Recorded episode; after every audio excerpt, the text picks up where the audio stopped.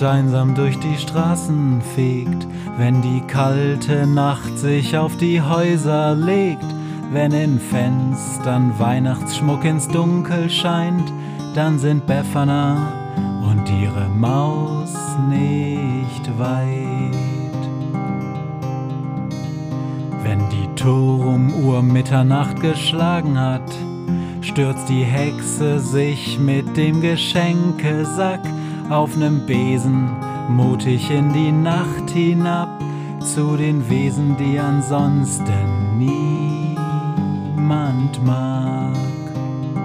Weihnachtshexe Befana ist für alle Monster da, alle Ratten, Kakerlaken, Geister, Spinnen, Feuer, Drachen, alle unsichtbaren Ungeheuer, Zauberzeitmaschinenbauer freuen sich schon das ganze Jahr auf den Winterwind, denn der bringt deine Weihnachtshexe namens Befana.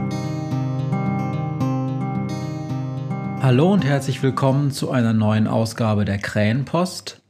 Heute ist der 14. Dezember 2018 und ich lese einen Beitrag von Bela K.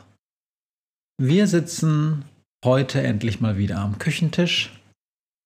Alle schmatzen vor sich hin und ich fange jetzt an.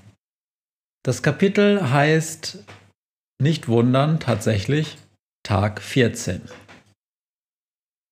Liebes Tagebuch, Heute war ein ereignisreicher Tag und ich habe viel zu erzählen, äh, aufzuschreiben. Oder doch berichten? Ach, egal, auf jeden Fall. Äh, was wollte ich nochmal? Ereignisse des Tages aufschreiben, alter Schussel.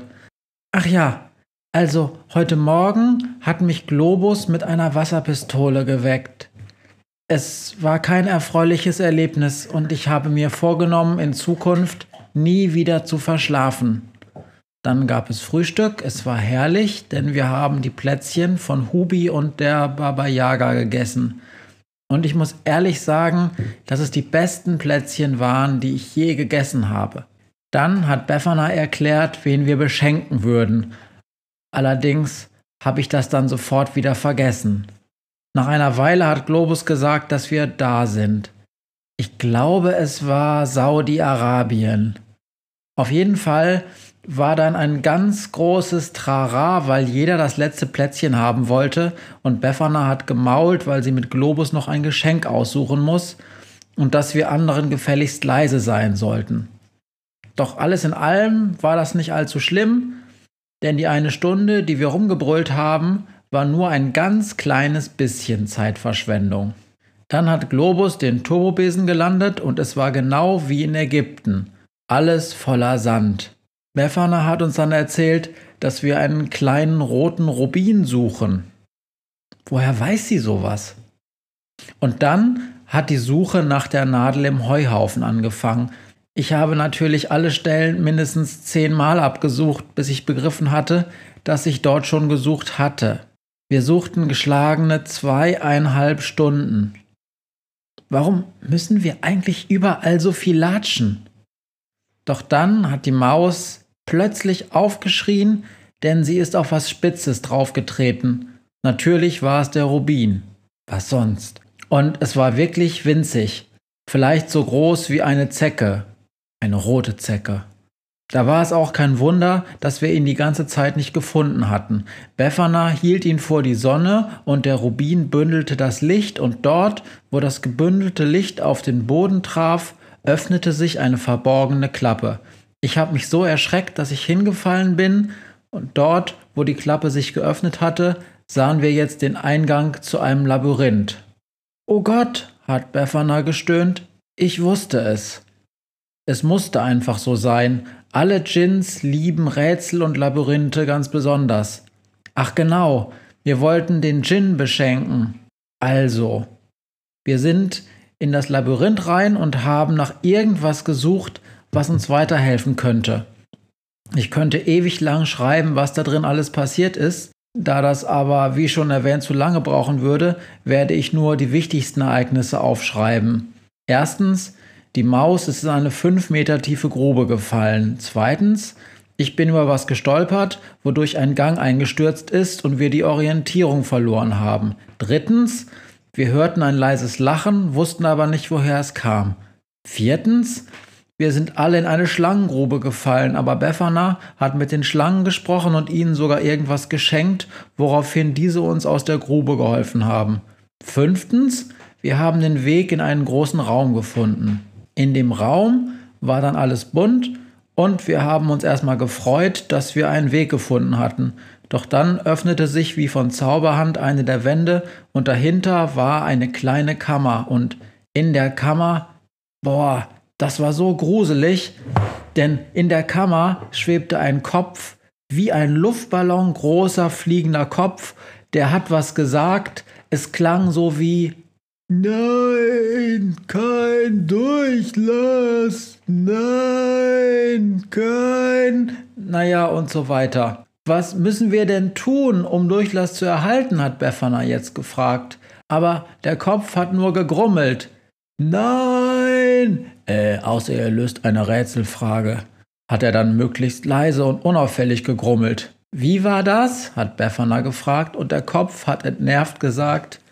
Na gut, ihr könnt ein Rätsel haben, das ihr lösen müsst, um Durchlass zu erhalten. Ich habe mich gefragt, wozu wir den Durchlass erhalten sollten, denn ich konnte nirgendwo eine Tür oder ähnliches entdecken, nicht mal die, durch die wir hineingekommen waren, aber ich bin im Suchen ja sowieso kein Profi, also habe ich nicht weiter drüber nachgedacht. Der Kopf hat uns dann auch das Rätsel vorgeschlagen. Eigentlich war es mehr eine schwere Aufgabe, denn das Rätsel lautete, stelle mir eine Frage, auf die ich nur mit Ja oder Nein antworten darf. Aber immer muss meine Antwort auf die Frage falsch sein, obwohl ich eigentlich die richtige Antwort kenne. So, an dieser Stelle hat mein Gehirn dann abgeschaltet, denn ich kapierte rein gar nichts mehr. Auch die anderen wirkten reichlich verwirrt. Nur die Suchmaschine hat die Antwort in 10 Sekunden herausgefunden. Wie sie lautete? Keine Ahnung. Nullo, habe ich vergessen. Aber vielleicht wird es ja eines Tages jemand herausfinden, der mein Tagebuch in die Finger bekommt. Naja, nachdem die Suchmaschine eine Antwort gegeben hatte, fing der Kopf an zu meckern und zu maulen.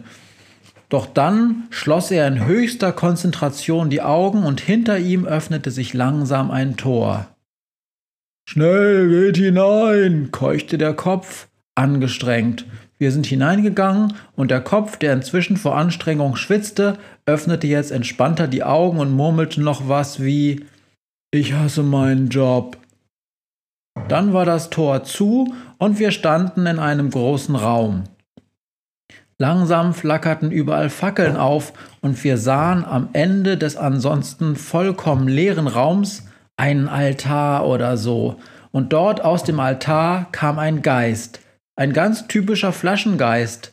Er wirkte relativ vornehm, denn er bewegte sich höflich, langsam und elegant auf uns zu. Als er bei uns angekommen war, sagte er nur so etwas wie Aha, Befana. Kennen wir uns? hat Befana erstaunt gefragt.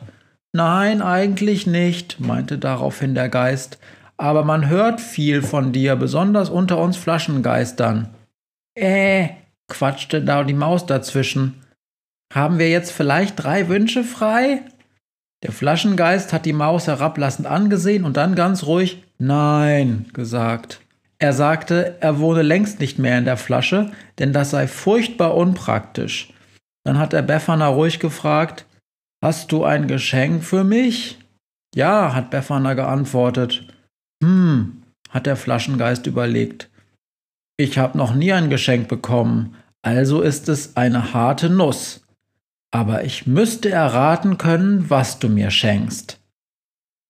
Befana hat nicht widersprochen, also hat sich der Flaschengeist in die Luft gesetzt, wie er das wohl gemacht hat, und hat nachgedacht, und dann hat er nur ein Wort gesagt. Rätselbuch. Der Hexer hat gestaunt und dann genickt. Die anderen haben sich dann mit dem Flaschengeist unterhalten und ich habe mir den Raum näher angeschaut und habe dabei einige interessante Dinge entdeckt. Der nette Flaschengeist hat dann wirklich ein Rätselbuch bekommen, aber Befana hat gesagt, es sei ein ganz besonders schweres. Der Geist, der übrigens Kaspar hieß, hat sofort angefangen zu rätseln und wir haben ihm ein bisschen dabei geholfen. Doch er war viel besser als wir also war es eigentlich keine wirkliche Hilfe. Doch nach schon einer Stunde hatte selbst der kluge Geist erst zwei Aufgaben gelöst und uns brummten die Köpfe. Dann irgendwann haben wir uns von Kaspar verabschiedet und sind gegangen. Wir waren dann erst spät abends wieder draußen, weil wir nochmal den ganzen Hinweg zurückgehen mussten. Fallen, Labyrinth etc. So, das war mein aufregender Tag und jetzt bin ich sehr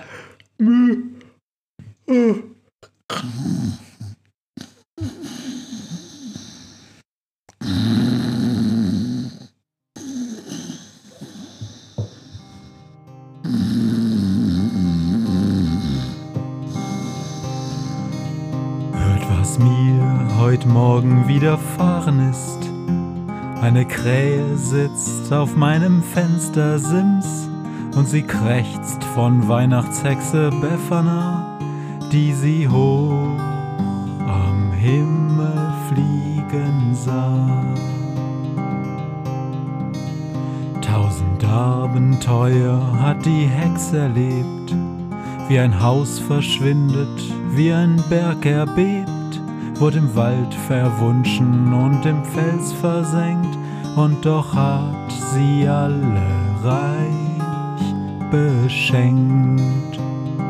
Weihnachtshexe Befana ist für alle Monster da. Alle Ratten, Kakerlaken, Geister, Spinnen, Feuerdrachen, alle unsichtbaren Ungeheuer, Zauberzeitmaschinenbauer freuen sich schon das ganze Jahr auf den Winterwind, denn der bringt deine Weihnachtshexe namens Befana.